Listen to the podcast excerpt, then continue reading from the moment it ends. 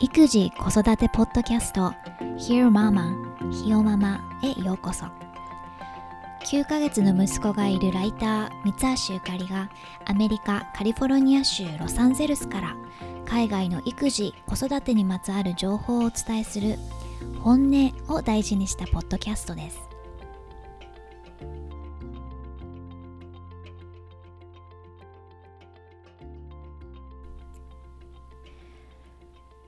今回紹介したいのは、えー、とある発売されたばかりの本なんですけども Weird Parenting Wins というタイトルの本で英語の本なんですけども私が普段聞いているポッドキャストを、えー、ホストしている日本で言うと DJ っていうのかな？をあのしている女性が視聴者から集まったその自分の子供にはこういうやり方が効いたっていう。例えばまあ寝かしつけの方法だったりもうどうしてもいっぱいいっぱいになってしまってブレイクが必要っていう時にママが子供を連れながら実践することでちょっとしたお休みを得ているあの方法だったりクリエイティブになることであのなんだろう例えば専門家とか小児科の先生があのこうするといいですよってアドバイスしてくれる方法を多分いろんな親が試して試したけれどそれが自分の子には効かなかったっていう中でいろいろ試して試行錯誤をしてトライアルエラーをした結果これが有効でしたっていうちょっと本当に面白いなかなか聞かないような方法を一冊にまとめている本なんだそうで、えー、ちょっとその内容を紹介する記事が、えタイムっていうあのメディアに紹介されていたので今回ちょっとピックアップしてみたいと思います。まずはですね、えっと、子供に自分でベビーシットさせる方法というものが紹介されていて、えー、英語の文章、元の文章を読みますね。Parenting is hardest when you're sick and just need to lie down, but you have a toddler who hasn't yet developed empathy and independence. My solution is to come up with games that require me to lie still with my eyes closed. My personal favorite is What's on My Butt, which involves the kid finding household objects and putting them on my butt while I lie down, face down on the couch. I then have to close my eyes and guess what's on my butt. It's a hit. Kids love saying butt, and I love naps. このお母さんは自分がその病気の時にもう本当に動きたくないしできれば寝てたいっていう時にあの まあ、でもまだ自分で自分のことができない、ね、常に構ってっていうあのちっちゃい子供がいる。ママが実践している方法。であの一番お気に入りのゲームは What's on my butt? お尻に乗ってるのはなんだっていうゲーム。なんだそうで、えー、子供が家の中にあるものを、まあ、何らか持ってきてそれをうつ伏せになってソファーに横になってるあのママのお尻に乗せてママがそれを当てるっていう ゲームなんだそうです。でお母さんはもう疲れててダウンしてるので目をつぶったままお尻に乗ってるの。これあれ？ってまあ目つむってソファーに寝たままできちゃうゲーム。で子供はお尻っていう言葉を声に出して言うのが好きだしお母さんは横になったまま子供の相手ができるので一石二鳥ですよというクリエイティブな方法ですよね、えー、次はテイクアウトしか食べない子供にご飯を食べさせる方法、えー、Another kid decided he only liked takeout. So his mom stocked up on Chinese takeout containers at a restaurant supply store and served homemade dinners in them. その子供によってあのなんだろうこだわりみたいなのみんな違うと思うんですけどとある子はもう自分はレストランのテイクアウトでしか出ないと食べないよって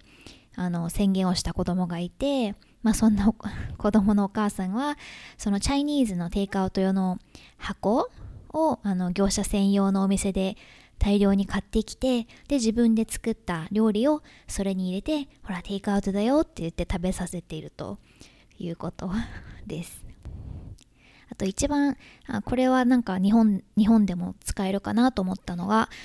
レジ横にあるその、ね、大人もついついいらないものに手を伸ばしちゃうレジ横のお菓子お菓子棚っていうのかなあるじゃないですか。あのレジ横への対処法。Mom navigates the checkout line Candy Gauntlet by creating a matching game. Her children get to pick up the candy that's in the wrong location and place it with its friends in the right spot. They were happy to play this game well into their elementary school years. そうスーパーのレジ横でその会計を待っている間にどうしてもね並んでるガムとか飴にあの目がいってほしいあれ欲しいって毎回その おねだりされて毎回ダメよっていうのも疲れちゃったママがマッチングゲームを編み出したと。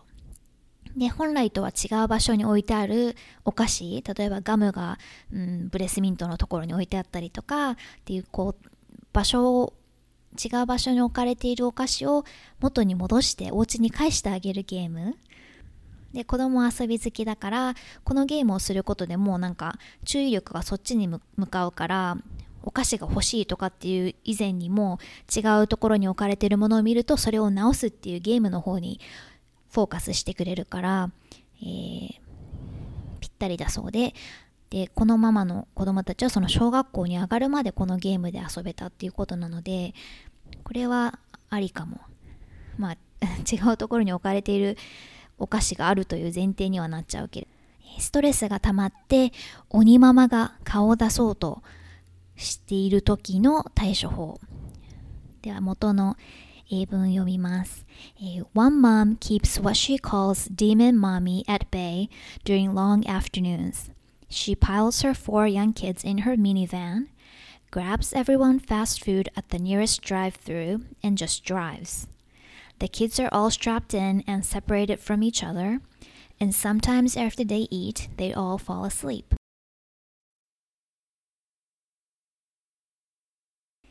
4人の幼い子供がいるママが、まあ、週末だったり、えー、例えば夏休み、子供と長時間一緒に行けなくちゃいけなくって、でもどうしても一人になりたい、もういっぱいいっぱいっていう時に、えー、実践している方法で、えっ、と、車に子供を全員乗せて、で、ファーストフードをドライブスルーで買う。で、多分まだきっと子供が小さいのかな、その各自自分のベビーシートに座ってるので、えー、子供たちにその席に座ったままご飯を与えてで子供は食べてるからおとなしくて静かだしママはひたすら運転して自分の席にいてコーヒーを飲みながらまあちょっとあのファストフードをつまんでただひたすら運転することで心を落ち着かせられる。で、ラッキーだったら子供たちがそのままお昼寝してくれるから、この方法もいっぱいいっぱいの時に実践しているという、そんな方法もあるんだなと。車があればありですよね、確かに。で、多分この本のメッセージっていうのは、そのいろんなまあこうするべきとか、まあ寝かしつけでもいいし、ダダをこねた時の子供への対処方法とか、そういう時にはこうしましょうっていうこう王道というか、うん、その専門家からのアドバイスってあるけれどやっぱり子供はみんなそれぞれ違うから同じ方法がね自分の子供にも有効かどうかってわからなくてでそういう時にもう必死にいろいろ考えてあれでもかこれでもかっていろいろやった上でたどり着いた方法っていうのはきっと他の人から見たらそうじゃなくてもそのママとその子供その家族にとってはあのちっちゃな勝利なんじゃないってそういうクリエイティブな方法でいいんじゃないかなって、うん、っていうなんかそのみんな大変でみんなこういう風に工夫して頑張ってやってて、うん、っていうこの自分ってこんなやり方しちゃってダメ母だなとかって思うことないんだよってみんなそうだからって。そうやって、うん、工夫して少しでも乗り越えていればいいじゃんっていうこうポジティブな感じで。でまあ最終的にはその専門家がどう言うどう言っているとか、まあ、周りのママがねあのの意見だったりっていうものよりもやっぱりその親としての自分の能力その自分の子供については自分が一番きっと分かってあげられてるしいい方法を見つけてあげられるっていうその自分の能力を信じることの大切さみたいなものがメッセージとしてあって、うん、ぜひ読んでみたいなと思った一冊で、えー、紹介してみました。録音後期ポッドキャストを始めた理由を初回は共有したいと思います。えー、これまで約10年ぐらいライターとしてあのその時々で関心のあるテーマ。例えばテクノロジーだったり、え、社会企業だったりっていうものを、え、取り上げてきました。で赤ちゃんがでも生まれてからというものもう頭の中はあの大半がそれを占めていてなんか情報を調べるのもやっぱその時々で気になってること。まあ例えば病気をしたらそれを調べて離乳食の作り方についてそれを調べてっていうことをしているのでそのインプットしてる情報を、まあ、アウトプットする場所として今まではブログとかあの記事を書くことが多かったんですけどもあえて、えー、ポッドキャストっていう新しい形に、えー、挑戦してみたいなと思ってポッドキャスト Hear Mama を始めました。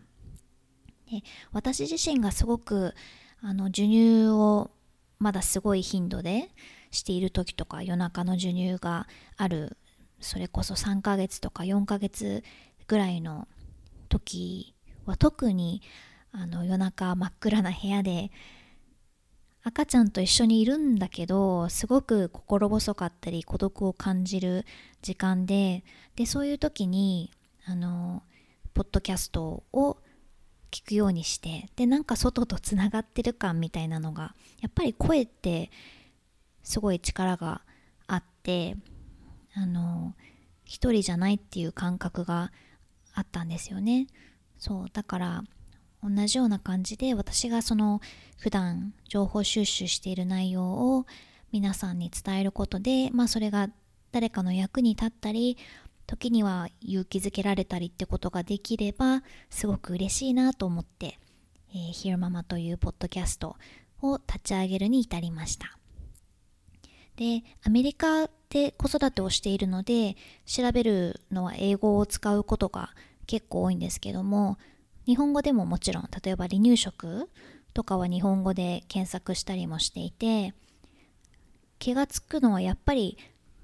どこにいてもどの言葉を話しててもママたちが気にしてることとか悩んでることをママたちの頑張りってもう本当にごく共通してるんだなっていうのがすごくわかるので多分海の向こうの話だから私にはわからないっていうその普通の情報だったらそういうこともあると思うんですけど育児子育てに関してはなんか共感できるんじゃないかなと思っていて。少しでも役に立つ情報を皆さんに届けられれば嬉しいなと思っています。今回も Hear Mama を聞いてくださってどうもありがとうございました。ではまた来週。